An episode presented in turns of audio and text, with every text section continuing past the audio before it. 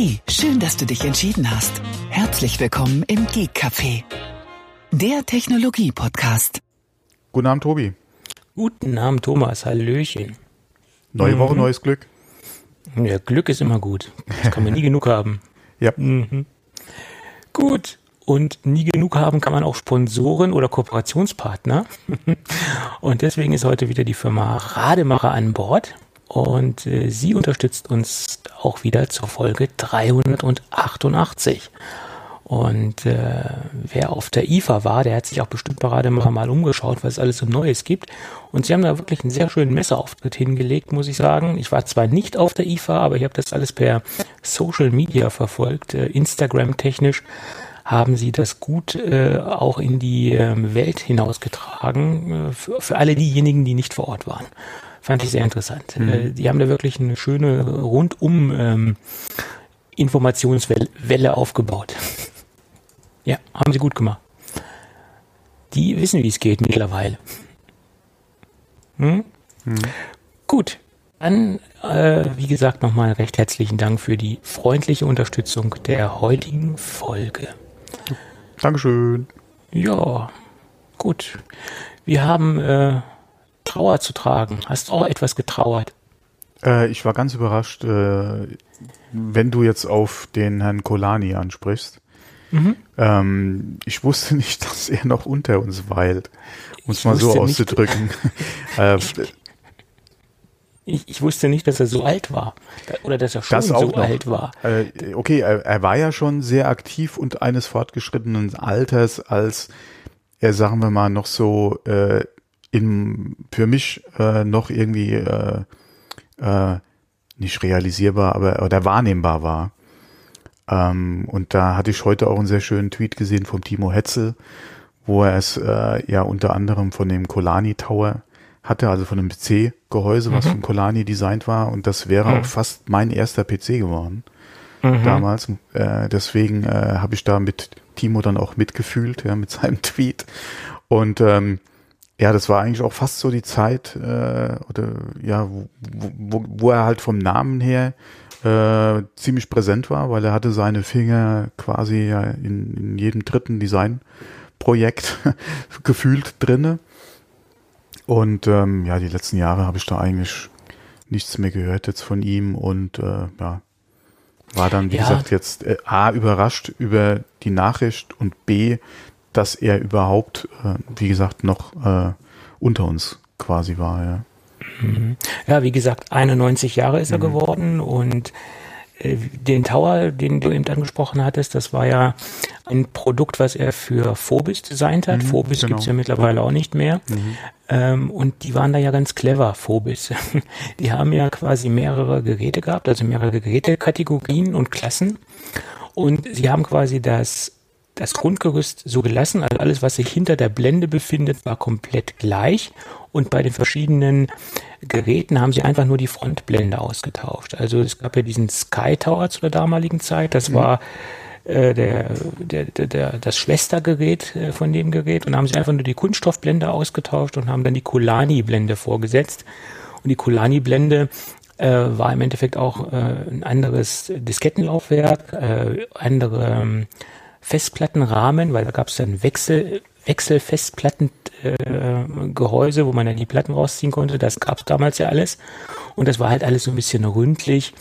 Und das dieses typische Colani-Design, das war ja sehr organisch und sehr rund, was er da an, an, an, als Designsprache hatte.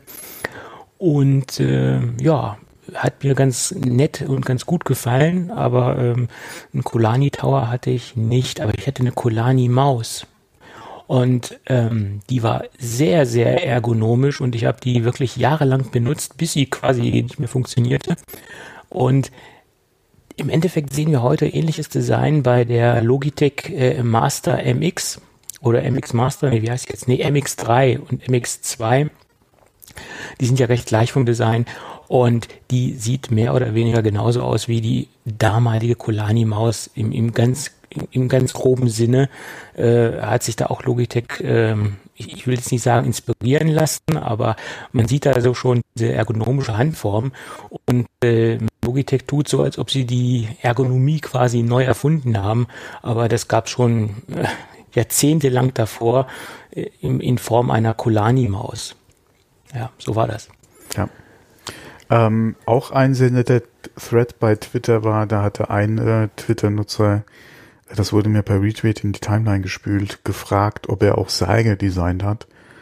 Und dann kamen prompt die Antworten auch mit Bildern, wo er dann seine Särge quasi präsentiert hat. Also das war dann schon, hm. ja. Ja. Er war halt auch sehr klar in seiner Ansprache und sehr deutlich und auch sehr polarisierend. Also ich weiß noch, wo der damals der erste ICE, also der, mhm. der, das, der Zug von der Bahn rauskam, wo er sich über das Design aufgeregt hat, dass das Ding völliger Mumpitz ist und ähm, äh, Stromlinienform geht ganz anders und die haben noch, haben doch, also da hat er sich derartig aufgeregt. Ich habe dieses Interview noch äh, vor Augen wie er da abgegangen ist, wie, wie ein Zäpfchen. Also das war Wahnsinn. Ja, er hatte ja auch ein eigenes Zugdesign vorgestellt. Ja. Ja. Und er hat ja auch äh, so einen LKW äh, für Mercedes designt, mhm. der wirklich auch heute immer noch extrem futuristisch aussieht, aber auch nie in Serie gegangen. Aber die ähm, CW-Werte waren beeindruckend von dem Fahrzeug. Wow, jetzt verwechsel ich den, glaube ich. Das war aber nicht dieser flache, der unter den Auflieger gefahren ist. Das war ein anderer, ne? Äh, den hat er auch designt, äh, aber der erste, der rauskam, war dieser große, wo so eine vorne wie so eine Helikopterkapsel, äh, es aus wie so eine Helikopterkapsel vorne. Ah, und der okay, Fahrer auch, saß ja. quasi in der Mitte. Und ähm, das Ding gab es auch schon, ich glaube, Anfang Ach, der 2000 Ja, genau, genau, genau, genau. Eben, ich habe schnell mal bei Google eingegeben, ja, stimmt. Ja, der hatte Unterschied, der hatte mehrere äh, Designs gehabt bei dem LKW, genau. Einer sah ja auch aus wie, äh, wie diese verrückte Reise im, in, im verrückten Bus oder so. Dieser ja, Film, ja.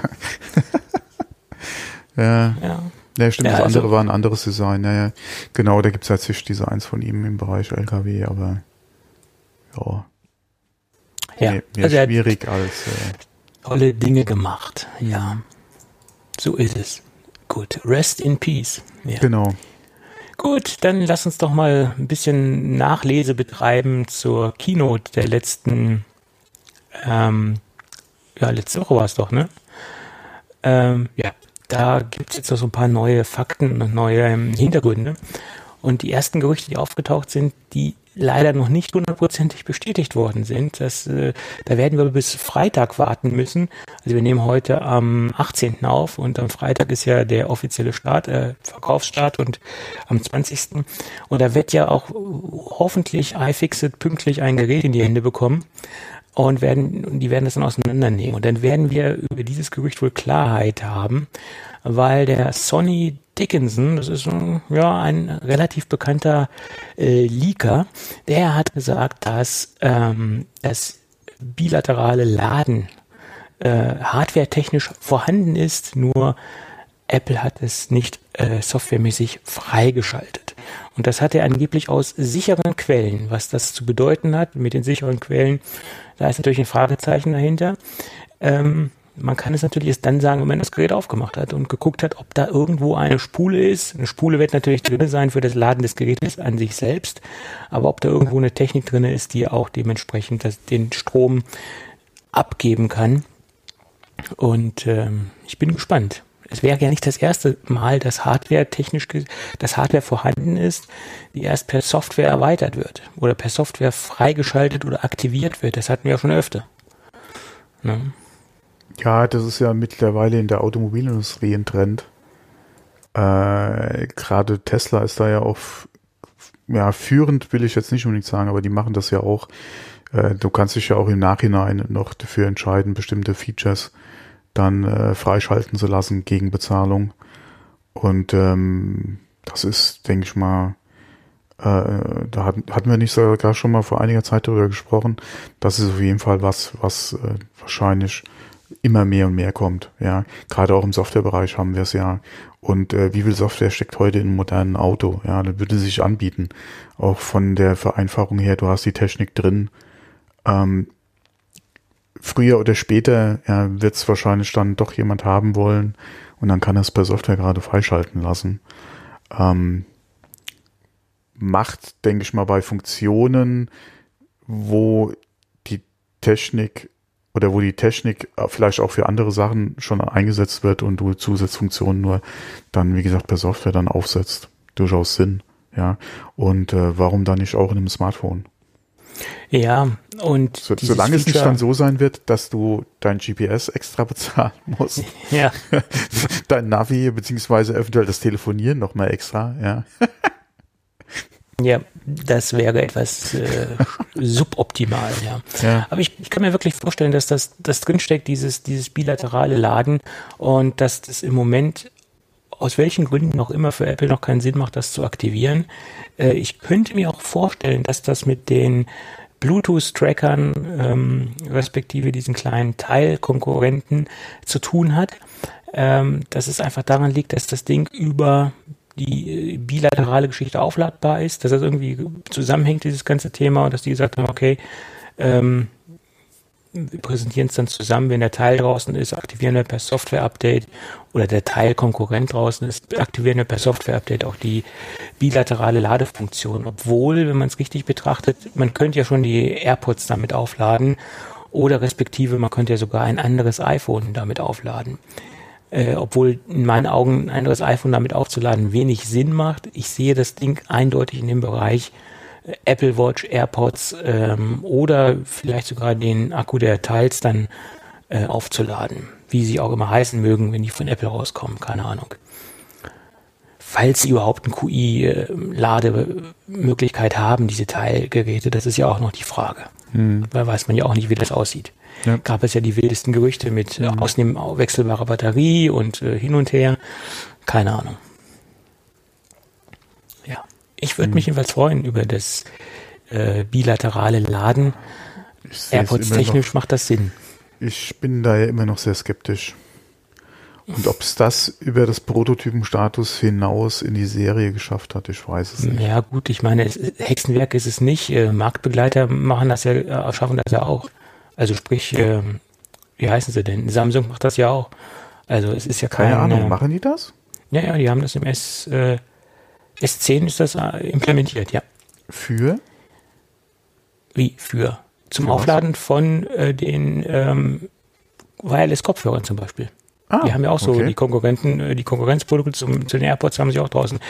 Äh, Airbuds, Earbuds, irgendwie heißen die von, von Samsung. Namen habe ich jetzt nicht präsent. Mhm, okay, mhm. gut. War, wusste ich jetzt nicht. Ja, gut, Android ist ja auch nicht so unsere Kernkompetenz. Äh, ja. ja. Aber die haben das auch. Ja.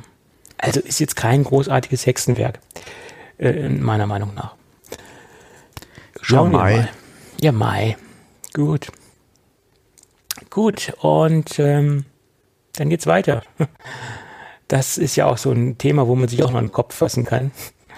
Das neue iPad ist äh, dementsprechend, ähm, fliegt aus dem kostenlosen Office-Programm äh, raus. Also man konnte ab der gewissen Zollgröße oder wenn man unter einer gewissen Zollgröße mhm. ist, dementsprechend das Office-Package äh, oder besser gesagt die elementarsten Funktionen. Ich glaube, komplett alle Funktionen waren da auch nicht freigeschaltet, aber die wichtigsten Funktionen konnte man kostenlos dann nutzen.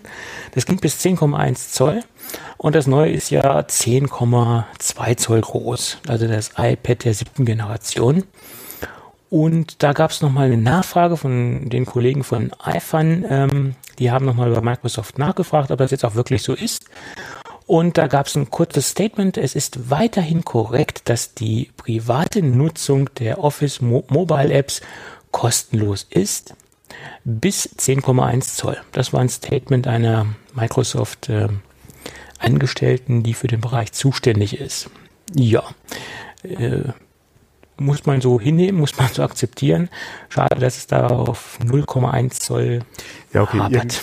irgendwo, irgendwo muss die Grenze machen. ziehen und ja. bis jetzt hast du halt Glück, dass es die Grenze halt so war und du konntest es halt nutzen. Ähm, aber das ist ja jetzt auch keine Neuigkeit. Ja. Microsoft hat ja vor langer Zeit, oder was heißt vor langer Zeit, aber mit der Einführung der Apps ja schon gesagt, dass auf kleinen Displays äh, die Nutzung halt möglich ist. äh, ohne zu bezahlen. Und ähm, ja, jetzt hast du halt das Pech, dass die Geräte oder die Displays immer größer werden. Und äh, wie gesagt, irgendwo ist halt eine Grenze und jetzt haben wir sie halt erreicht. Ja, ist dumm gelaufen. Ja. Ich würde mir es auch anders wünschen, gerade dass äh, Microsoft vielleicht gesagt hätte, die Mobile Apps Nutzung ist generell kostenlos. Gerade, äh, aber ja, wie gesagt, sie machen es halt mhm. halt so. Ähm, sie haben halt immer gesagt, auf kleinen Displays, ja, ist der Nutzen jetzt für Office nicht so der Bringer. Ja, das fängt, äh, oder Spaß in Anführungszeichen macht es erst ab der in der Größe und die liegt halt nun mal, ja, keine Ahnung, wer auf die 10,1 gekommen ist. Ich schätze wahrscheinlich eher bei 9, irgendwas angesiedelt, aber egal. Naja, da war man ja damals äh, safe, weil die meisten iPads halt 9,7 Zoll ja. hatten. Also war man da ja ähm, dementsprechend sehr sicher unterwegs. Mhm. Aber das hat sich halt geändert. Und diese Richtlinie, die sie da rausgegeben haben, das war halt auch vor vier Jahren. Genau. Und ja, da war die Welt noch ganz anders. Ne? Ja. Ja, ja. Und so äh, ja, man muss halt auch sagen, ja, der im Tablet-Markt, ja. Was, was hast du denn da außer iPad? Surface ja. ist ja jetzt auch schon wieder ein richtiges Windows. Ja. naja. Von daher. Ähm, ja, das Windows RT, das war ja ein Schlag ins Wasser. Ja, ja. wobei ich bin da nach wie vor noch ein Fan von. Äh, die Technik an sich, beziehungsweise äh, die Art und Weise, wie sie da halt äh, mit den Teils gearbeitet haben, war schon eine sehr gute Idee. Ähm, das Problem war halt die Positionierung und, und das, der, der Verkauf, ja, und vor allem auch der Desktop-Modus und dann hatten sie ja für ARM damals die, die Office-Anwendungen noch, ja, und erklär mal einem, einem normalen, in Anführungszeichen, Nutzer den Unterschied zwischen RT ja, und Windows, ja, wenn Microsoft selbst sagt, es ist Windows. Ja. Das war schon sehr schwierig oder, oder ein bisschen falsch angegangen von, von Microsoft damals. Naja. Und irgendwo in der Schublade habe ich das Gerät sogar noch. Ach, du glaubst gar nicht, was ich in irgendwelchen Schubladen noch für IT-Leichen habe. Also das ist der ja. Wahnsinn.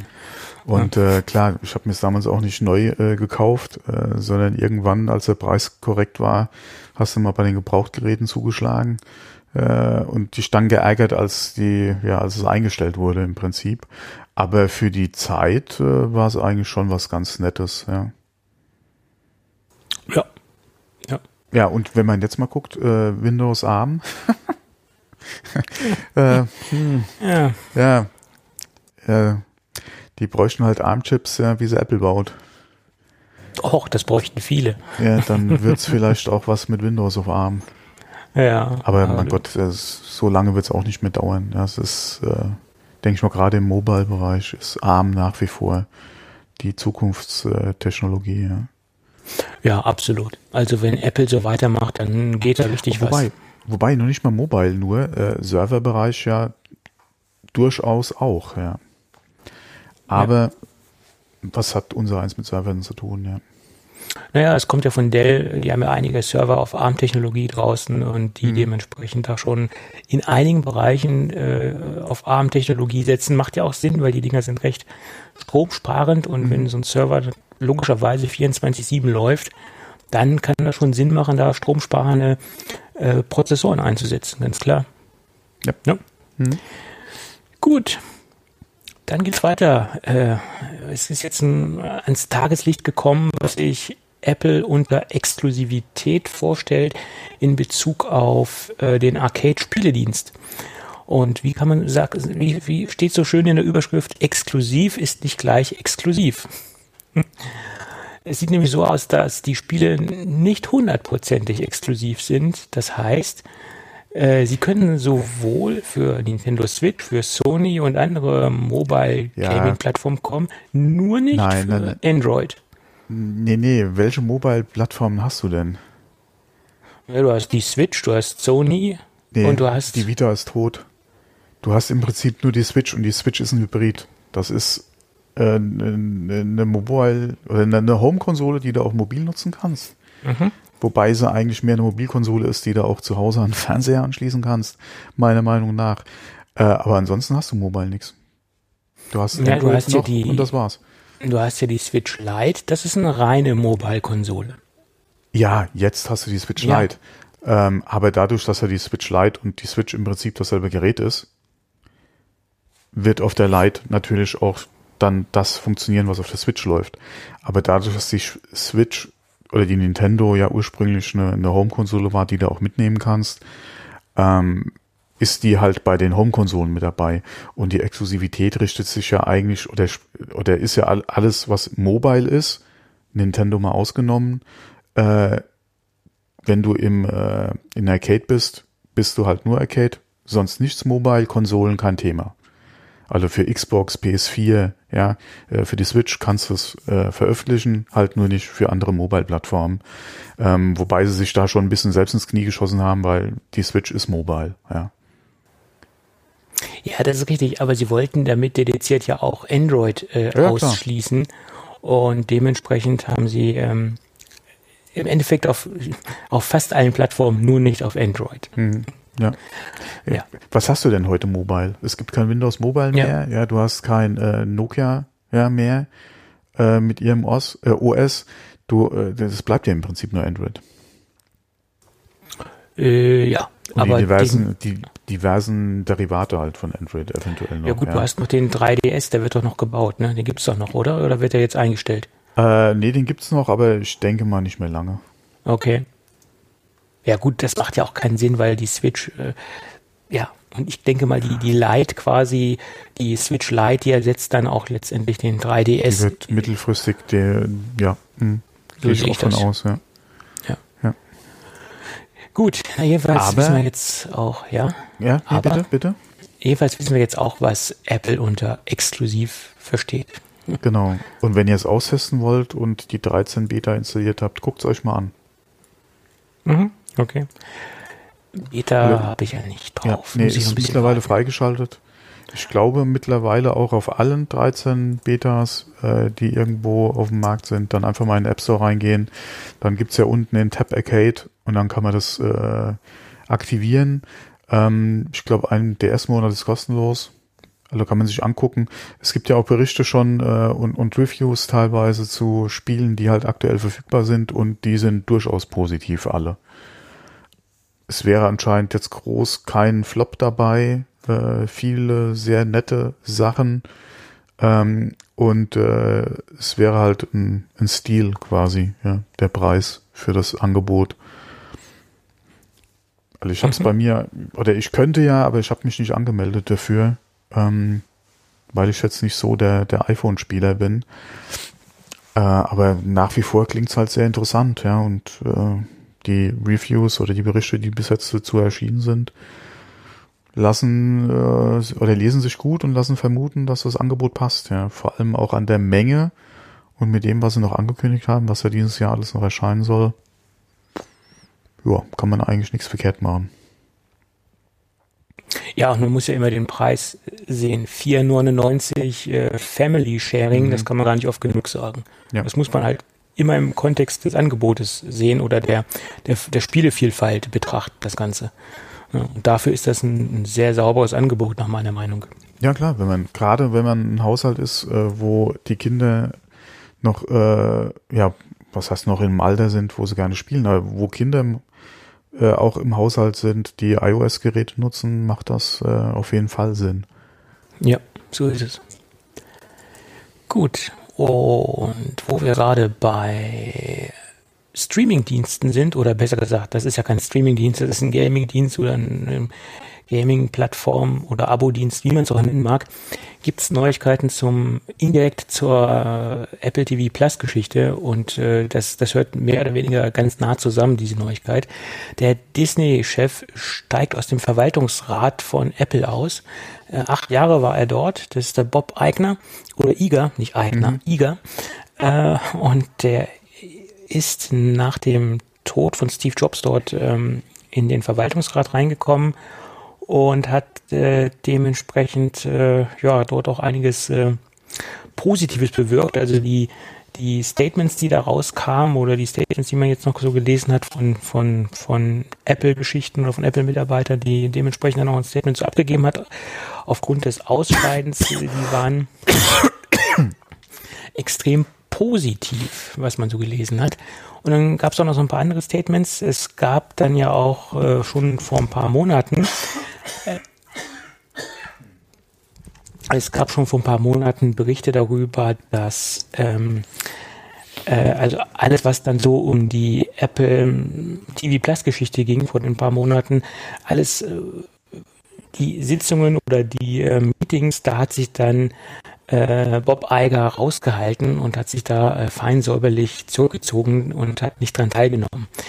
Ähm, also es gab da so Interessenskonflikte ähm, bezüglich Disney Plus und ähm, Apple TV Plus und aus diesem Grund ist halt äh, der Kollege aus dem Verwaltungsrat raus. Ja, er ist halt, wie gesagt, äh, selbst gegangen und wurde nicht gegangen. Und das ist, denke ich, auch die, die sauberste Lösung, äh, um da keine Konflikte aufkommen zu lassen mhm. und auch keine Interessenskonflikte. Also was bleibt da auch anderes übrig, als da rauszugehen bei zwei konkurrierenden ähm, äh, Streaming-Diensten, wobei, denke ich, die Angebote grob unterschiedlich sind. Disney Plus und Apple TV Plus. Ich denke, unterschiedlicher können die Inhalte, die, die Angebote der Inhalte nicht sein. Aber trotzdem. Ja. Ja, man hätte sich da eigentlich gewünscht, dass vielleicht da ein bisschen mehr Kooperation wäre. Dass du äh, Disney-Inhalte ja. dann auch in Apple äh, TV Plus zum Beispiel hättest.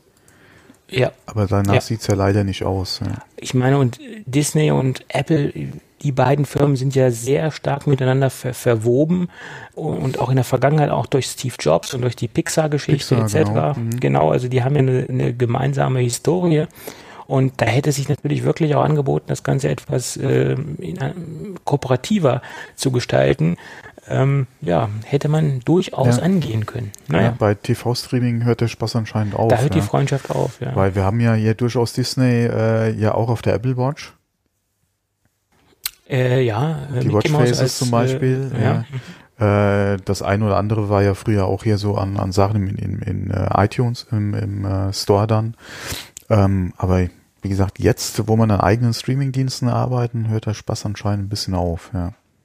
Mal gucken, wie sich das in Zukunft noch entwickelt. Äh, je nachdem, wie halt eventuell auch so die Abozahlen sich dann entwickeln für die einzelnen Dienste, ob man dann nicht doch vielleicht gerade mit Apple und Disney dann nochmal eine Kooperation eingeht, wo das eine äh, oder das andere äh, halt bei Apple oder bei Disney dann auftaucht, noch äh, von Inhalten ähm, mit den ganzen Angeboten, die wir einfach haben, ja, und die, die jetzt kommen und mit äh, jedem Abo-Dienst, den man bezahlen muss, wird natürlich schwierig, ja. Man hat ja so immer gedacht, hier äh, Cable kündigen und man pickt sich dann das raus, was man gerne hätte. Und mittlerweile kommt man dann bei Abo-Preisen an, wenn man alles äh, dann abonnieren will, äh, wo du auch schon wieder bei so einem Cable-Preis rauskommst, fast. Ja. Äh, hm. So mhm. zum Thema äh, Cable-Cutting in den Staaten, ja. ja. Ja, aber wie gesagt, das war ein konsequenter Schritt, dass er da rausgegangen ist. Und ich denke, weil anderes äh, blieb ihm jetzt auch nicht übrig, das zu tun. Ne? Tja. Gut, dann kommen wir zu ein paar Zahlen, Daten, Fakten äh, zu den neuen iPhones. Da gab es nochmal neue Zahlen heute. Äh, es waren nämlich andere Milliampere-Größen im Umlauf und heute wurde das nochmal aktualisiert. Also heute gab es da bei Heise nochmal einen aktuellen Bericht. Ähm, das wurde wohl aus einer Registrierungsdatenbank entnommen. Also da wurden wohl die ähm, aktuellen Milliampere-Zahlen der Akkus äh, äh, herausgezogen aus dieser Datenbank. Und da gibt es dementsprechend Zahlen äh, zum iPhone 11, was 3110 mAh hat. Der Vorgänger, das 10R, hatte 2942. Ja, da ist die Steigerung jetzt nicht so riesig, aber das Gerät war ja sowieso sehr gut im Saft. Äh, auch mhm. schon das Vorgängermodell hat ja überrascht mit sehr guten Akkulaufzeiten. Dann das 11 Pro hat 3046, das Vorgängermodell, da gibt's ja, das Vorgängermodell war das 10S, das hatte 2658. Da ist schon mal einiges passiert. So, und dann kommt die, der, der nächste große Klopper. Das ist iPhone 11 Pro Max. Vorgänger war das 10S Max. Und das hatte zuvor 3174 und das aktuelle Pro Max hat 3969. Boah, das ist schon mal sehr, sehr ordentlich. Das ist eine Ansage, ja. Da Ja. versteht man auch, wo dann eventuell diese vier bis fünf Stunden herkommen sollen. Vier Stunden beim kleineren und fünf Stunden beim größeren Modell, genau. Mhm. Und fünf Stunden mehr, das ist schon eine Menge Holz. Da kann man schon was mitmachen. Das ist eine Ansage, ja. Ja. Gut, man kann natürlich auch durch den neuen Prozessor, der wurde ja auch sehr breit auf der Bühne, äh, der neue Prozessor wurde ja sehr breit auf der Bühne erklärt und dementsprechend äh, wurde ja auch erklärt, dass der sehr viel ähm, mehr Strom spart als der Vorgänger. Also da Ja. ist einiges passiert. Da greift wahrscheinlich das äh, oder alles ineinander über, ja. Aber das ist halt Ja. auch mit der Vorteil Hardware, Software. Ja. Ja, geht halt viel. Ja. Ich denke mal so ein paar Optimierungen in, in äh, iOS 13 plus halt die Batterie plus der Chip. Ja. Ja. Ja, es bleibt äh, spannend, was das in- denn real aussieht. Es gab natürlich jetzt die üblichen YouTuber haben ja schon ihr Gerät ausgepackt und ähm, durften ja schon die Videos veröffentlichen. Auch im deutschen Bereich hat man schon einige Unboxing, Boxings gesehen. Äh, aber so ein Unboxing ist natürlich kein Test für, ein- für einen Akku oder wie lange der Akku hält. Ich meine, äh, die Videos sind teilweise erst gestern oder heute rausgekommen. Ich glaube, gestern ja durften ist Embargo gefallen, ja. Hm. Ja, ja. Und da kann man ja noch von keinem Langzeittest reden. Da haben die das Ding ausgepackt und das war's. Ja, wobei äh, einige haben ja, äh, oder Reviewer haben ja am Mittwoch äh, letzte Woche schon oder nach der Veranstaltung schon die Geräte mit nach Hause bekommen. Die konnten natürlich jetzt eine Woche schon testen. Ja, gut, die durften noch keine Statements abgeben. Genau, was- was deswegen, äh, passiert das ist. Embargo Genau, ist ja. Mhm. gestern gefallen, dann kamen ja die ganzen äh, Reviews, einmal auch, äh, oder hauptsächlich ja im Prinzip in Bezug auf die Kamera, aber oft äh, wurde halt auch die Batterielaufzeit erwähnt, dass das sich wirklich auch in dem Rahmen bewegt, den Apple angesprochen hat. Ähm, aber was ich so über die Kameras gelesen hatte, und das ist ja eigentlich auch mehr so mein Ding, wo ich auch schon gesagt habe, äh, das, das ist auf jeden Fall schwer abhängig davon, wie halt sich die Kamera entwickelt. Da hat sich anscheinend wirklich sehr viel getan. Gerade auch äh, im Vergleich zum 10S nochmal ein schöner Sprung nach vorne, ähm, wo teilweise Vergleiche waren, äh, ja, das, äh, oder jetzt zum 11er, ja, das 10S mit den Ergebnissen, äh, dann, äh, ja, mehr verwaschen und schlecht aussieht. Wobei, äh, ich habe ja das 10S äh, nicht, ja, sondern den Vorgänger noch und bin ja da eigentlich nach wie vor äh, gerade äh, für damals äh, sehr angetan, was, was Foto und Video betrifft. Und ähm, ja, muss man das wirklich mal im Store in Ruhe angucken. Ähm, ich glaube nicht, dass ich jetzt schon das Geld raushaue dafür. Aber ja, die Versuchung ist natürlich groß. Ja, gerade was man auch so gesehen hat mit äh, mit dem neuen Night-Modus, den sie da haben. Äh, da sind Reviews oder oder Bilder äh, jetzt äh, gestern rausgekommen. Das ist natürlich schon jo. Ja, also ich sag mal so, ähm, die iPhone, die iPhones, die Smartphones im Allgemeinen haben in den letzten Jahren die Kleinbildkameras kaputt gemacht. Also diese kleinen äh, Point and Shoot oder wie sie so, so, so schön heißen. Ja. Der Markt ist quasi nicht mehr existent. Ja, also ja, aber auch nicht nur da, ja, generell im Fotografie, äh, beziehungsweise äh, Fotoapparat, ja, der Markt ist rückläufig. Du hast Ja, ja, gut, zwar immer noch neue Modelle, die vorgestellt werden, aber die Verkaufszahlen lassen da echt zu wünschen übrig, ja. Das ja gut, aber im mehr so. professionellen Bereich, also äh, Spiegelreflexkameras, da sieht es natürlich immer noch so aus, dass Fotografen schon auf High-End-Kameras setzen, ganz klar. Und Das ja, aber das Problem ist einfach, dass die Verkaufszahlen da nicht da sind. Äh, Das ist richtig, ist richtig, weil auch da die Innovationen und die Erneuerungen nicht mehr so riesig sind. Äh, da gibt's auch nur langsame Weiterentwicklungen, ganz klar. Also da, da, ich meine, auch die iPhones entwickeln sich oder die Smartphones entwickeln sich ja nicht signifikant weiter. Was sich entwickelt, sind die Kamerasysteme, äh, sind die Feinheiten, aber wir werden jetzt, wir haben jetzt keine revolutionären äh, Erneuerungen. Es ist immer nur eine Evolution, die stattfindet. Aber Revolution haben wir schon jahrelang nicht mehr gesehen. Ja, und vor allem das, was wirklich äh, in den Bereich Revolution, Innovation oder wirklich auch Verbesserung oder, oder, oder große Verbesserung geht, ist dann doch vieles auch Software. Ja. äh, wenn man jetzt gerade mal Google guckt, ja, beim letzten Pixel, ja, mit ihr, ich weiß nicht, wie sie den, den, den Night Mode dann nennen, äh, oder auch jetzt Apple, äh, das ist viel, was anhand, klar, auch wieder Hardware und äh, aber gerade viel Software, ja, was das dann möglich macht, ja, mit äh, gerade auch mit der Langzeitbelichtung im, im Handheld-Mode, ja, wo hier über drei Sekunden äh, belichtet wird und du, du hältst das Hand quasi, oder du hältst das ja in der Hand.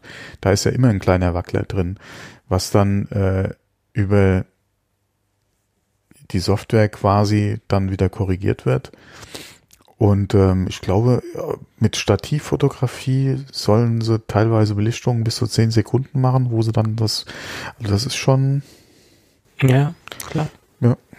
Ja, also da läuft viel über die Software, ganz klar. Allein im iPhone Pro, was wir jetzt die Deep Fusion Geschichte, was wir da allein sehen, was das kann und was das leistet, das, das ist schon ein wahnsinniger Schritt nach vorne, was da passiert, klar.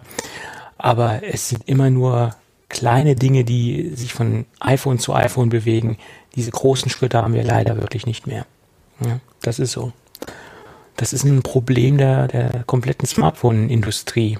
Und ja, ich sag mal, wer jetzt noch ein iPhone äh, 10 hat, der ist doch da eigentlich noch mit gut unterwegs. Äh, es sei denn, er nutzt bis aufs letzte Quäntchen die Kamera-Features aus und kann das wirklich alles anwenden und, und braucht das auch wirklich, dann sieht das anders aus. Aber wer die Kamera nur normal nutzt, als normaler Anwender, da gibt es jetzt nach meiner Meinung keinen Grund vom iPhone 10 auf ein 11 Pro äh, oder ja auf ein 11 Pro zu wechseln. Ist meine ja, Meinung ähm, es ist halt die Frage, genau, wie verrückt ist man halt auf, auf eine bessere Kamera oder gerade auf die dritte Linse jetzt mit dem Ultrawide. Ähm, hat man eventuell oder hat man einen 10er oder einen, einen 10S und möchte dann jetzt auf einen Max wechseln, ja, dass man dann auch aufs größere Display geht. Oder aber stoße ich zum Beispiel an die Speichergrenze. Ich habe damals das iPhone einfach mit zu wenig Speicher gekauft. Ja. Und müsste dann jetzt ja. eventuell ein Upgrade machen. Äh, oder habe mit dem Gedanken gespielt, äh, wie gesagt, den Speicher zu verdoppeln oder zu vervierfachen, je nachdem, was ich halt vorher gehabt habe. Und äh, das sind eigentlich so die, die Upgrade-Gründe. Ansonsten, mein Gott, ja, das klar. ist schnell genug, ja. Äh, das hat ein super Display, das funktioniert nach wie vor. Ja, das, das ist weder langsam geworden, noch hat jetzt der Akku in den zwei Jahren irgendwie merklich nachgelassen. Es gibt im Prinzip jetzt nicht so den driftigen Grund, äh, ein Upgrade zu machen. Ja, so sehe Wobei, ich das auch. Wie gesagt, die Kamera, ich muss mir das ja. wirklich mal angucken. Ja, aber das Problem ist, was ich jetzt ganz einfach sehe, wenn ich jetzt upgraden würde, dann müsste ich aus logischen Gründen die kommende Generation überspringen, weil ich, ja, kaufe äh, mir nicht alle jedes Jahr Neues. Ja. Hm. Und nächstes Jahr, was man aus der Gerüchteküche hört, kommt das deutlich interessantere Modell, weil wir, wir hoffen ja alle, dass wir dann auch eine radikalere Designänderung sehen werden. Ja, ähm, rund. Nee, eckig. Zurück zum iPhone 5 Design, iPhone 5S Design. Ja, das oder, war oder vielleicht, vielleicht die, wie dieses eine Nokia, was du dir irgendwie so flach ans Ohr halten musst. Ja, oder nee. so quer, oder wie war das? Mhm. Das N-Gage war das, glaube ich, dieses Spiel ja, Nokia. Das N-Gage oder auch das, das N95, das war auch so ein hässliches Gerät. Ähm, aber Hässlichkeit liegt immer im Auge des Betrachters oder ja. darin, wie viel Alkohol man konsumiert hat. Ähm, da, das, das kann auch, auch ja. natürlich noch ein mhm. Faktor sein. Äh, jedenfalls ich sag mal, nächstes Jahr werden wir viele neue Features sehen, hoffe ich jetzt mal. Ähm, und auch USB-C. Und da ich ja strikt da, dabei bin, alle meine USB-Geschichten auf C massiv umzustellen, äh, würde ich mich dann ärgern, dass dieses iPhone dann, wenn ich mir jetzt eine 11 Pro kaufen würde, noch der einzige Fremdkörper mit Lightning ist. Und ja, das okay, nächste USB-C kommt. C. Wie? Wie C? Ich habe nichts an Netzteil C. hast du doch C. Das Netzteil, nicht das iPhone. ja. Ich weiß ja, nicht, also, ob das iPhone auf C wechselt. Ah, sie, sie müssen ja irgendwie, ich meine, die iPads oder die, das iPad Pro ist ja schon auf C. Und dann wäre es nur konsequent, wenn, wenn auch die iPhones, äh, äh das iPad Pro, nicht, ich habe glaube ich gesagt, eben doppelt iPhone, also das iPad Pro ist ja schon auf C. Ja. Und von daher, ähm, ich denke ich, das wird sich konsequent wird bei Apple etablieren. Ja, das Problem an der Sache ist nur mit allem, was sie jetzt äh, fabulieren für das nächste iPhone, äh, wird das dann wirklich ein 11S? Das weiß man nicht. Weil S ist ja eigentlich, oder wird oder wird es dann wirklich noch länger dauern bis zum 12er? Es wäre ein bisschen sperrig. 11S Pro Max, also das wäre wirklich sehr sperrig. Ja, und vor allem dann auch wieder ohne USB-C äh, und vielleicht auch ohne 5G und das kommt dann erst mit 12er. Also ich glaube, ja, noch zwei Jahre, müsstest du noch zwei Jahre warten. Nein, also ich glaube, nächstes Jahr wird es 5G geben. Ich glaube schon. Ähm, also da. Also wenn es wenn's nach unserem Markt geht, brauchen sie, glaube ich, vor fünf Jahren kein 5G da reinstecken. Also wenn es nach einigen Leuten geht, die auf Dörfern wohnen, bräuchte man auch nicht mehr LTE. Ja, das wäre schon wünschenswert, aber äh, ich sehe nicht, dass in fünf Jahren sich außer in Ballungsgebieten irgendwo 5G auch nur annähernd ja, verbreiten wird. Ja. Selbst Autobahn ja. oder Bahnstrecken wird schwierig. Es gibt ja da wirklich so eine derzeit so eine Enthusiastenszene, die sich da so auf 5G aufgeilen und jeden Funkturm anpeilen, der 5G hat und sich freuen, was sie für einen Datendurchsatz haben.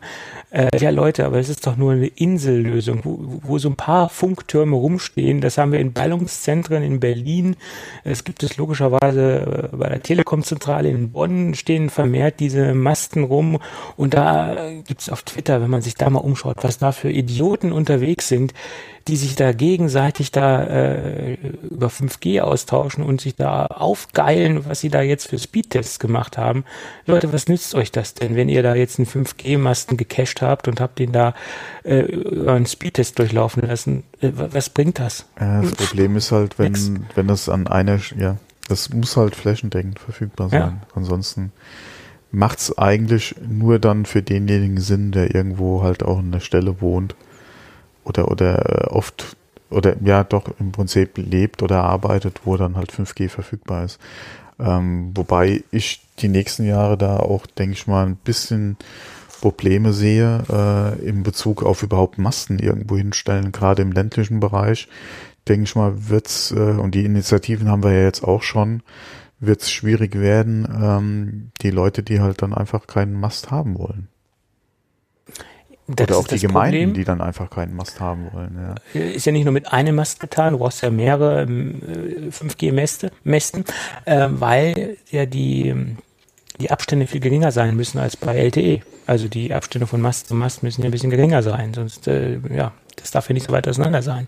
Das ist ja auch ein grundlegendes Problem, was ich da bei 5G sehe.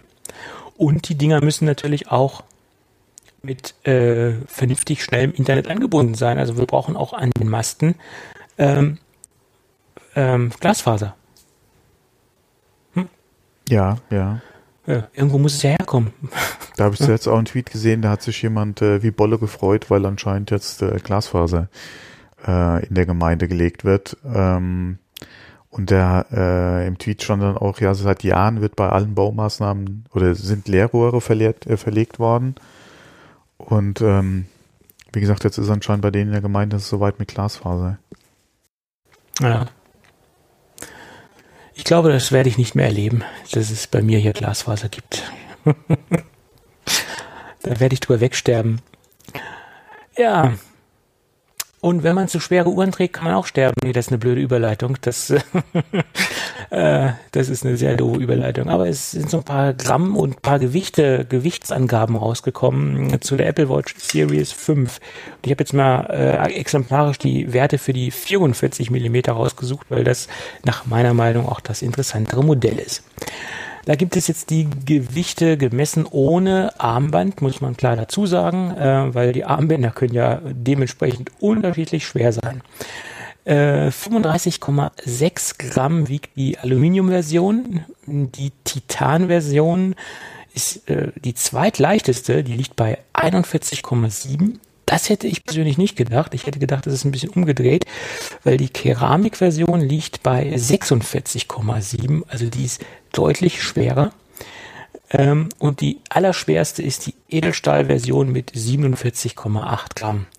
Allerdings muss man sagen, ich bezweifle, dass man als normaler, äh, durchschnittlicher Mensch den Unterschied zwischen, äh, zwischen den sagen wir mal jetzt Aluminium und Titan zwischen 35 und 41 Gramm, dass man das merkt.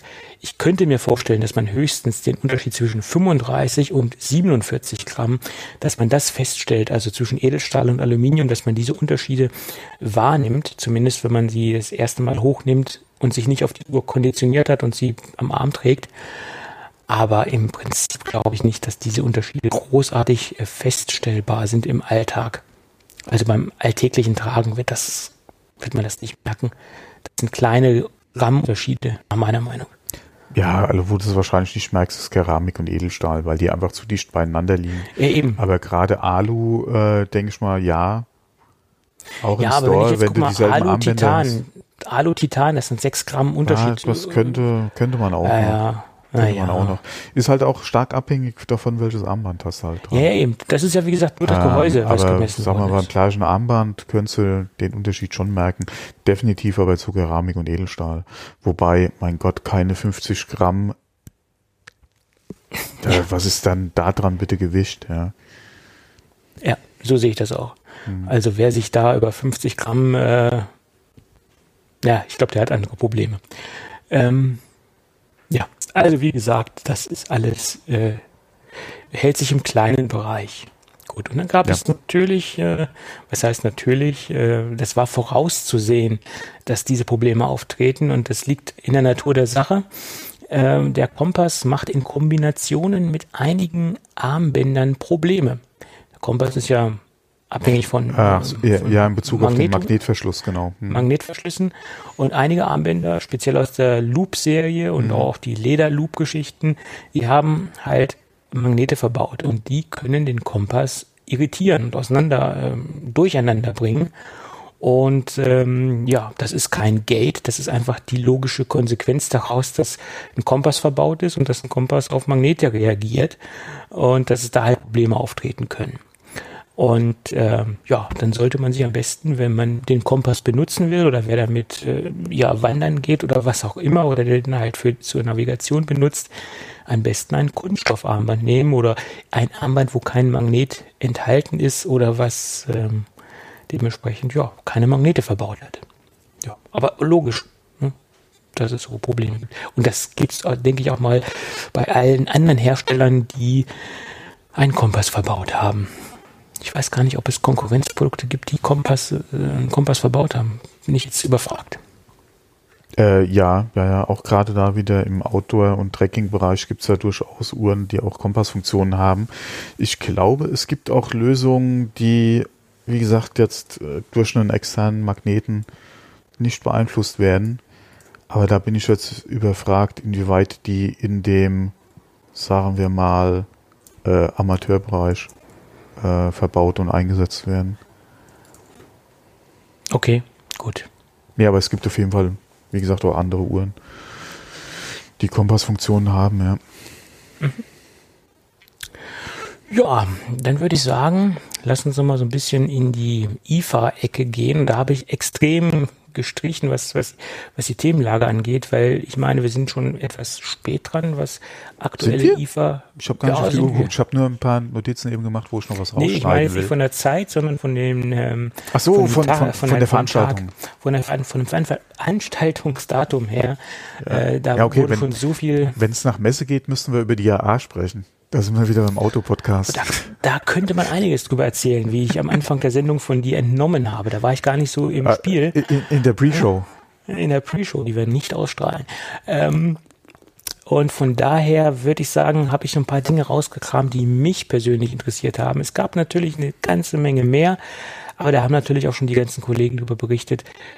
Äh, und was mir persönlich bei der diesjährigen Berichterstattung aufgefallen ist oder allgemein aufgefallen ist, dass sehr, sehr, sehr viel über das Gleiche berichtet worden ist. Also das, was wirklich eigentlich interessant ist, wo so diese kleinen Gadgets sind, äh, speziell auch im Gesundheitsbereich gab es da einige interessante Dinge, äh, was die Unterstützung von, von von gesundheitlichen Beeinträchtigungen angeht, auch was für von Menschen mit äh, Behinderungen, äh, da gab es eine Menge, was mir aufgefallen ist. Ähm, da wurde sehr wenig darüber berichtet, da musste man wirklich sehr tief graben, um da was äh, zu finden.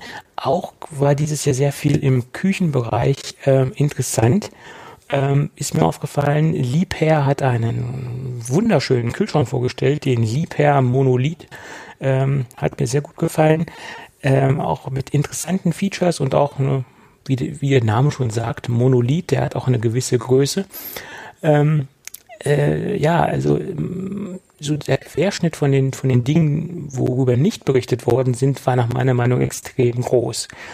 Und dann hat man aber auch sehr viele Produkte gesehen, die wirklich jeder Blogger, jeder YouTuber äh, wo er berichtet hat, was, was extrem mir aufgefallen ist. Alle haben über diesen neuen Noise Cancelling Kopfhörer von Sennheiser gesprochen. Hm. Du konntest quasi warten, äh, YouTuber 1, 2, 3, 4, 5, 6, 7, 8, 9 Videos, das haben alle über diesen Sennheiser Kopfhörer berichtet. Ähm, Finde ich immer so ein bisschen, ja, man muss nicht immer auf den fahrenden Zug aufspringen. Ich denke mal, die Messe ist so groß, dass man sich auch so viele interessante äh, Produkte raussuchen kann, worüber nicht die Masse berichtet. Ist meine Meinung. Und was mir auch sehr sauer aufgestoßen ist, ist die Berichterstattung über das Galaxy Fold. Das wurde so gehypt, dieses Telefon, und so positiv äh, äh, mit positiven Adjektiven behaftet, dass ich das nicht verstehen kann. Warum? Wenn man sich mal so Detailberichte anschaut, wo, wo die Defizite noch liegen, ähm, weiß ich nicht, warum man dieses Telefon so hochhebt und so hypt. Äh, es gab YouTuber, die hatten, die hatten vor Freude Tränen in die Augen, dass sie da mal eine halbe Stunde am Telefon rumgrabbeln durften. Und das Telefon steckt doch voller Defizite. Was ist an diesem Telefon so geil, dass man da so einen Hype drum macht? Oder was hat Samsung, wie hat es Samsung geschafft, da so einen Hype drum aufzubauen? Über, eine, über ein Telefon, was voller Mängel steckt und voller Defizite steckt. Keine Ahnung, weiß ich nicht. Das hat mich sehr gewundert. Und da sind gerade diese YouTuber, die das so gehypt haben, bei mir so ein bisschen. da denke ich jetzt ein bisschen anders drüber, über diese Jungs. Muss ich ganz noch, noch, noch ein bisschen negativer als vorher. Ja? Oh, oh, oh. Das, ja. Oh, vorher schon negativ besetzt gewesen. Und jetzt dann, ai, ai, ai, Ja, ja, das, das, konnte man kaum noch steigern. Nein, ja. das ist, ich weiß es nicht, keine Ahnung. Also, ich kann es teilweise schon verstehen, weil es ist ja mit dem Faltdisplay schon ein Stück ja. Sci-Fi im Prinzip äh, zum Anfassen. Ähm, ich habe die Videos jetzt nicht verfolgt, ja, weil äh, ja. Ich habe es mir angeguckt. Wie gesagt, es ist jetzt äh, kein Stück Technik, äh, was mich jetzt wirklich begeistert klar, Faltdisplay, okay, aber in der Art und Weise, wie es Samsung halt umgesetzt hat, beziehungsweise wie man es momentan machen kann, wäre es jetzt nichts, was ich mir anschaffen wollen würde. Äh, von daher verfolge ich das jetzt auch nicht so, auch gerade mit den Problemen, wir hatten da ja auch schon drüber gesprochen, da mit dem Re-Release, ja. Äh, ja. Äh, mit dem Stornieren der Vorbestellung, Gutschein etc. Jetzt ist es dann da, beziehungsweise war auf der, äh, auf der Messe. Ähm, ja, für mich jetzt äh, nicht so das Produkt, aber ähm, da müssen wir halt in ein paar Jahren nochmal drüber reden, wenn die Technik halt ein Stück weiter ist. Und man vielleicht was ja. von Apple dann sieht. Ja, ja Apple ähm, hat jetzt auch nochmal so ein bisschen in, in Corning Glas äh, investiert ja. äh, und mhm. da nochmal ein bisschen was reingebuttert. Äh, und das zeigt natürlich auch, wenn man das so im Kontext des, des faltbaren Displays sieht, dass da äh, schon einiges ähm, denke ich, passiert im Hintergrund und dass Apple auch an dem Thema dran ist und dass sie sich da auch mit beschäftigen. Äh, ob sie ein Telefon rausbringen werden, dass das kann, das sei jetzt mal dahingestellt. Aber ich gehe hundertprozentig davon aus, dass sie sich stark mit dieser Materie beschäftigen und dass eventuell jetzt auch schon Prototypen dazu existieren. Davon gehe ich aus. Und von daher, Apple wird sowas erst bringen, wenn es perfekt in ihren Augen ist. Und das Samsung Fold ist in meinen Augen nicht perfekt auch nicht die zweite Generation. Das ist eine, eine Machbarkeitsstudie. Ja, das ist ja keine zweite Generation. Ja. Naja, sie haben jetzt die Kanten, die haben es ein bisschen abgedichtet sie und sie haben sie haben es überarbeitet. Äh, ja, ja, das ist ja aber trotzdem. Und sie haben die Folie jetzt so verbaut, dass man die Folie nicht mehr abziehen kann. Also sie haben es ein bisschen staubdichter gemacht. äh, ja, es das ist im Endeffekt so mit, der, mit der Folie, die sie da abgezogen haben. Ja. Oh, Hätte mir ja, aber auch passieren Bildschirm, können. Wir haben Bildschirmschutz, äh, ziehen wir doch mal ab. Ja, hätte mir auch passieren können. Ja, äh, trotz alledem habe ich mir drei meiner persönlichen Highlights rausgesucht, obwohl ein Highlight davon auch ein Massenhighlight ist, muss ich zugeben. Aber das habe ich aus anderen Gründen hier drin. Gut, fangen wir an mit Asus. Das ist auch ein Produkt, was komplett untergegangen ist. Und äh, das liegt auch daran, dass zum Beispiel Acer mit einem ähnlichen Produkt so ein bisschen mehr auf die Kacke gehauen hat. Wobei ich der persönlichen Meinung bin, dass Acer eigentlich im Schatten stehen müsste von diesem Produkt. Das ist das Asus B9. Und das ist ein Ultra-Notebook, Sub-Notebook, komplett kompaktes Notebook, wie man es auch nennen mag. Und ich fange mit dem eigentlichen Highlight an. Das Ding wiegt mit 14 Zoll Display-Diagonale 880 Gramm. Und das ist nach meiner Meinung das ganz große Highlight von diesem Gerät. Und das schlägt auch die Switch-Serie von, von Acer. Das wiegt nämlich ein bisschen mehr. Ähm, das kratzt so die 1 Kilo Grenze. Ich glaube, das Acer liegt so bei 950, 920, also ist ein bisschen schwerer. Aber das Acer Swift wurde wieder, wie auch schon davor, immer ein bisschen mehr gehypt. Und das, was das Asus B9 noch so an anderen Kompetenzen hat, ist zum Beispiel, wir haben Thunderbolt 3, äh, das ist solide. Äh, wir haben Wi-Fi 6 an Bord und wir haben einen dualen SSD-Slot an Bord. Also wir haben zwei, äh, die Möglichkeit, zwei SSD zu verwenden und äh, das ist ja bei äh, ein Subnotebook in dieser Größe oder ein Ultrabook in dieser Größe nicht selbstverständlich. Und diese Ports, diese SSD-Ports, diese M2-Slots, die können wir auch ähm, im RAID betreiben. Das heißt, wir können entweder das spiegeln oder wir können einen, einen Stripe anlegen und haben also wirklich da, ähm, was SSD-Performance angeht, die optimalsten Voraussetzungen. Und da, diese Dinger kann man dann dementsprechend auch ähm, selbst austauschen. Äh, ja, das ist so ein Notebook, was auch preislich gesehen interessant ist, liegt bei in der Einstiegsversion bei 1299 und dann, wie gesagt, nach oben äh, keine Grenzen gesetzt. Aber ein Gerät, was mir persönlich sehr gefällt, auch wenn ich nicht im, im Windows-Spielchen bin, aber dennoch ist mir das positiv aufgefallen. Ähm, auch ein unterschätztes Produkt auf der IFA und ein Produkt, wo sehr wenig darüber berichtet worden ist. So, und dann kommen wir zum nächsten Produkt. Äh, wie gesagt, da wurde sehr viel darüber berichtet, aber ich wollte es trotzdem erwähnen. Das ist der Sonos Move. Das ist ein äh, portabler Lautsprecher von Sonos, den man äh, sowohl mit Bluetooth befeuern kann als auch mit WLAN. Also wir haben die Möglichkeit, über Bluetooth direkt anzusprechen. AirPlay 2 Konnektivität, eingebauter Akku, äh, USB-C Ladeport und eine Docking Station.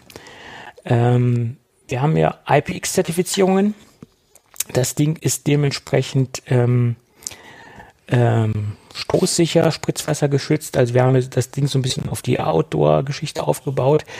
Designsprache erinnert grob, grob an die Sonos One-Geschichten. Wir haben hinten ein, eine Einlassung und einen Tragegriff auf der Rückseite. Äh, dennoch kann man ihn wunderbar stationär benutzen, als auch mobil. Ähm, preislich selbstbewusst sind wir gewohnt von Sonos. 399 äh, Euro. Ja, Sonos-Fans äh, schlucken bestimmt die bittere Pille. Ähm, ich bin noch am Überlegen, sagen wir es mal so. Boah, ähm, der Preis ist also. Ja, der ist heftig. Der ist heftig. Aber du hast natürlich dann auch, wenn du das Ding zu Hause installierst, ein vollwertiges äh, Multiraum-Mitglied quasi mhm. in deiner Sonos-Familie. Das muss man auch mal betracht, in Betracht ziehen. Ne? Das ist nicht nur ein portabler Lautsprecher, es ist halt, wie gesagt, auch ein vollständiges Sonos ähm, ja, kompatibles Gerät. Auch gerade im Vergleich zum One. Ja, ja. Ist natürlich schon heftig. Ja. Gut. Und dann das nächste Produkt, da hat auch keine Sau drüber berichtet. Äh, das finde ich schon interessanter als den Sonos, ja. Äh, ja. also das Ding an sich ist, ist, ist, ist äh, vergleichbar im, im, Prinzip mit auch äh, marktbegleitenden Herstellern von E-Scootern. Da haben die jetzt das Rad nicht neu erfunden, muss man ehrlicherweise dazu sagen. Aber sie haben ein besonderes Feature, was bisher nach meiner Meinung noch kein anderer bietet. Sie haben einen herausnehmbaren oder abnehmbaren Akku. Und ich glaube, das hat noch kein weiterer äh, Hersteller. Man möge mich korrigieren, wenn es da noch andere Hersteller gibt. Ich kenne bisher keinen. Es kann sein, dass es einen gibt, aber mir ist die Firma Trackstore aufgefallen. Die haben nämlich, ein, die haben nämlich verschiedene E-Scooter vorgestellt, die herausnehmbare oder abnehmbare Akkus haben. Und das hat natürlich einen Vorteil, wenn man irgendwo zur Miete wohnt, sein ähm, sein äh, E-Scooter im Keller stehen hat, wo man vielleicht keine, keine Strommöglichkeit hat, keine Lademöglichkeit hat, etc. Oder egal wo man das Ding parkt oder abstellt, es ist nicht immer überall eine Steckdose da. Und dann nimmt man das Ding raus, den Akku raus und nimmt den Akku mit in die Wohnung und kann das Ding aufladen. Oder man kann vielleicht sogar einen zweiten haben, wenn man irgendwo ein Reichweitenproblem hat. Äh, okay, zweiten Akku ständig mit sich zu führen ist auch dämlich, aber egal. Anyway. Man könnte glaube, aber. Man könnte, wenn man wollte. Man müsste halt wissen, wie viel das Ding wiegt, um, um, um zu überlegen, ob es überhaupt Sinn macht, einen zweiten Akku mitzuführen. Sagen wir es so. Die Frage ist auch, was kost, würde so ein zweiter Akku kosten? das ist auch die hm. Aber im Anbetracht dessen, dass die äh, E-Scooter jetzt von Trackstore jetzt nicht so teuer sind, äh, kann auch der Akku, na gut, der Akku wird wahrscheinlich das teuerste am ganzen E-Scooter sein oder eines der teuersten Sachen sein. Ähm, man muss auch fairerweise dazu sagen, Trackstore ist ein klassischer Hersteller, der sich äh, bei OEMs bedient. Das heißt, die kaufen irgendwo die Technik ein und kleben ihren, ihren, ihr, ihr Label drauf. Ähm, die Dinger bauen die nicht selber, weil Trackstore hat so ziemlich alles gebaut, äh, von, vom, vom Tablet bis zum USB-Stick, also die machen so ziemlich alles. Äh, deswegen muss man dazu sagen, die Marke sollte man äh, sollte man ein bisschen skeptisch sein, wenn man sich mit so einem ähm, E-Scooter beschäftigt von Trackstore sage ich mal ganz fair dazu. Aber generell finde ich die Idee des herausnehmbaren Akkus extrem interessant und das wäre vielleicht auch die Lösung eines Problems, was wir ja in diesem Leihbereich haben, in diesem Cirque, Lime, wie sie alle heißen. Warum baut man da nicht herausnehmbare Akkus rein und hätte dieses Juicer-Problem gelöst, dass die immer ihre ganzen Roller aufladen müssen, auf, auf, einen, auf einen Sprinter, auf ein, ins Auto, nachts irgendwo hinfahren, die Dinge aufladen. Warum macht man es nicht einfach so? Man hat wechselbare Akkus. Man fährt einfach nur zu den Stationen und tauscht dann vor Ort die Akkus an den Geräten aus und schleppt nicht diese ganzen Roller durch die Gegend. Das wäre doch die Lösung. Ja, also meine Meinung. Also halt die Frage, was würde der oder wie, wie ist halt Kosten-Nutzen-Relation? Ja, aber es Und ist vor allem, wie hoch einfacher. wäre die Diebstahlrate eventuell von so einem Akku? Ja. ja gut, das, das Akkufach könnte man ja abschließbar machen. Das könnte man ja bei diesen Elektrorollern so gestalten, dass man da entweder so einen Bügel über dieses Akkufach legt, so einen Stahlbügel, der abschließbar ist, äh, wo es sich nicht lohnt, äh, Gewalt auszuüben und den Akku daraus zu brechen oder sonstiges zu machen. Und ich meine, wer wer Vandalismus betreiben will, der kann es auch am, an einem normalen Roller machen. Also das gibt's ja Idioten, gibt's auch bei gibt's auch bei normalen Rollern. Also, ja. äh, das ist jetzt nicht das Ding. Ähm, aber ich glaube, diese herausnehmbaren Akkus wären von der Logistik einfacher zu handeln, als mit diesen ganzen Rollern durch die Gegend zu fahren und die auszutauschen und aufzuladen. Es ist einfacher, so einen Akku da auszutauschen, ist meine Meinung. Vielleicht habe ich auch irgendwo einen Gedankenfehler drin, aber hm. naja, Gut, das waren meine drei Highlights, die ich nur übergelassen habe. Hm. Ob das jetzt wirklich Highlights sind, das muss jeder für sich selbst entscheiden. Gut. Und darauf hin, dass wir schon so weit in der Sendung fortgeschritten sind, in der Zeit fortgeschritten sind, beeile ich mich jetzt auch mit dem Gadget. Wenn, ja, lass, lass dir Zeit. Lass dir Zeit. Nein, es ist ein Produkt. Zeit es ist ein Produkt, wie würde ich sagen, es ist eine typische Evolution, aber keine Revolution. Es ist, glaube ich, ein, ein Schlagwort oder eine, eine Formel, die in, in den letzten Wochen, in den letzten Monaten auch für viele andere Hersteller gilt. Und auch für die Firma JBL. Das will ich jetzt nicht negativ behaften, das ist ganz einfach so, weil es gibt einen neuen Flip.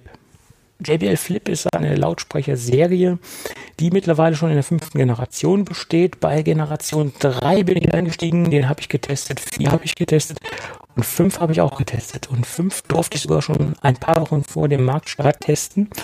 Da war ich ganz früh mit dabei und ähm, habe den jetzt auch sehr, sehr, sehr, sehr, sehr lange getestet und freue mich auch darüber, da ein bisschen was erzählen zu dürfen. Äh, der Flip ist in der klassischen Form geblieben, wie der, wie der Vorgänger auch. Da hat sich nicht viel verändert. Er ist minimal größer geworden und minimal schwerer geworden. Und die Knöpfe haben sich von der Anordnung etwas verändert. Also die Mimik der äh, Anordnung der Buttons hat sich ein bisschen verändert. Aber im Großen und Ganzen sieht man, dass die Produkte oder dass diese Serie vom, vom Vorgänger ähnlich geblieben ist oder das Produkt ähnlich geblieben ist. Wir haben ein Gewicht von 540 Gramm und das ist, wie gesagt, glaube ich, um 20 Gramm gestiegen. Liegt auch daran, dass wir auch einen leicht größeren Akku verbaut haben, nämlich einen 4800 Milliampere Akku, was für die Größe von, von Lautsprecher schon sehr, sehr ordentlich ist, weil das muss man ja auch irgendwo unterbringen. Und wir haben hier eine eine Akkulaufzeit bei mittlerer Lautstärke von 12 Stunden. Die wurden vom Hersteller angegeben und die erreiche ich auch ganz gut. Da äh, gibt es Schwankungen äh, von ein paar, paar Minuten, aber die 12 Stunden sind sehr realistisch angegeben. Das passt auch sehr gut. Und kommen wir zu den zwei zwei Evolutionsstufen oder die, nicht die Stufen, sondern die zwei evolutionären Dinge, die das Produkt hat. Das ist einmal, wir haben jetzt USB-C. Und ich sagte ja schon vorhin in der Sendung, ich versuche jedes Gerät mit Macht auf USB-C zu bekommen, um nicht mehr so viele verschiedene Kabel äh, zu haben. Und hier haben wir einen Ladeport, der halt USB-C oder der die Konnektivität, Konnektivität äh, USB-C hat. Und wir haben ein etwas höheres äh, IP-Level, also IP-Zertifizierungslevel. Wir haben IP7X. Also er ist noch ein wenig, ein bisschen robuster geworden als das Vorgängermodell. Das äh, ist also auch ein klassischer Outdoor-Lautsprecher, der Spritzwasser und ähm, äh, gegenüber Stößen geschützt ist, was man ihn Gott sei Dank nicht so stark ansieht. Es gibt ja da Konkurrenzprodukte, die sind vom Design halt ein bisschen polarisierender, äh, was das angeht. Und dem Lautsprecher sieht man es Gott sei Dank nicht so sehr an. Ja, dann kommen wir zum, zum wichtigsten Klang. Ähm, und äh, da muss ich sagen, das Ding hat über den kompletten Frequenzbereich ein sehr kraftvolles Auftreten. Also der komplette Frequenzbereich von niedrig bis hoch wird hier sehr kraftvoll ähm, abgebildet.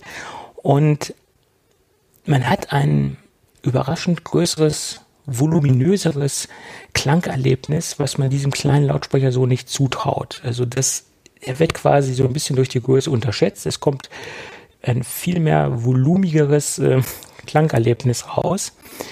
Ähm, und Sprache äh, wird sehr deutlich dargestellt und abgebildet, was beim Vorgängermodell nach meiner Meinung bei gewissen Sachen teilweise einen Hauch undeutlicher kam. Also wenn man die Geräte jetzt direkt im Vergleich hat, merkt man, dass sie sehr viel ähm, am Sounddesign verändert haben. Und wir haben wirklich das komplette Frequenzspektrum äh, in, einer in einer gleichmäßigen Qualität abgedeckt, was wir im, im Vorgängermodell so nicht hatten.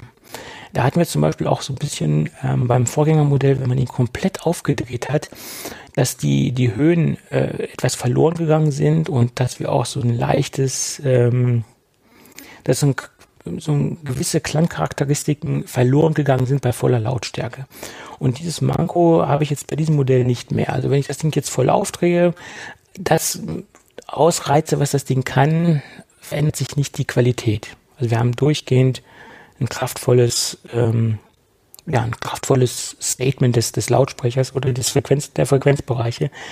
Und das macht das Ding so interessant. Also da wurde deutlich noch was am, am Klang gefeilt.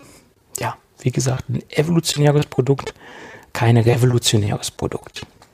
Ja, wichtig, wie gesagt, die USB-C-Schnittstelle.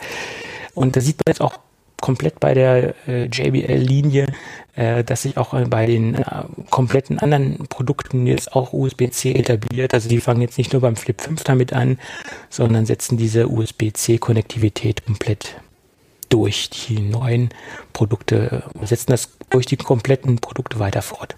Ja. Preislich ähm, liegt das Ding derzeit bei Amazon bei 93 Euro. Und das ist auch vollkommen wert. Ja, also das ist vollkommen in Ordnung für das, was geboten wird. Äh, Gibt es in verschiedenen Farben und äh, verschiedene Farben bedeuten auch leider verschiedene Preise. Preise, ja. Ja. Ich habe den in Schwarz, das ist wohl auch die, die weniger aufregendste Farbe, die es da so gibt. Ähm, und in Schwarz ist er halt auch am günstigsten. Äh, Rot zum Beispiel liegt bei 104 Euro. Das Rot ist wunderschön, muss ich sagen. Das, das hat was, ist sehr knallig. Ähm, und Weiß liegt auch bei 104 Euro. Also wir haben halt wirklich bei den Farben verschiedene Differenzierungs, Preisdifferenzierungen drin, ja. Aber das ist bei anderen Lautsprecherherstellern der gleich, der gleich, das gleiche Problem. Die Farben, die halt am besten gehen, sind teilweise auch am teuersten. Ja. Verstehe gar nicht. Normalerweise schwarz müsste eigentlich auch super laufen, weil das ist doch so eine Farbe, da kannst du nichts verkehrt machen. Also wenn ich jemanden einen Lautsprecher schenken würde, würde ich das wahrscheinlich in schwarz tun, äh, weil da kann man nicht viel Da verkehrt kannst machen. nicht falsch machen, ja. Ja, ist halt am, am wenigsten aufdringlich. Oh, es gibt auch Tarnfleck. Äh, ja, okay, das muss ich jetzt nicht haben. Ja, aber so ein Grün passend zum neuen iPhone. So ein, so ein Midnight Green, meinst du? ja, Ich bin mal gespannt, also- wann die ersten Zubehörhersteller auf die neuen Farben jetzt aufspringen. Da gibt's ja schon die Hüllenhersteller, die einiges machen äh, in dem Bereich. Also da gibt ja schon so ein bisschen was, ja. Ja, so ist das. Gut, ich würde sagen, ähm, von meiner Seite ist alles gesagt worden heute. Bockmess? Dann hauen wir's. Ne? Jo. So ist es. Und wenn Ja, alles die gut Wiesen geht, müsste doch jetzt auch wieder sein, ja? keine Ahnung, wird irgendwann Ende September nämlich ja, an ja, losgehen. muss jetzt oder auch so. wieder soweit sein, ja. Ja, Mai. Gut, gut. Okay, dann hören wir uns, wenn alles gut geht, nächste Woche wieder. Genau. Okay, also bis Tschö. dann. Tschüss.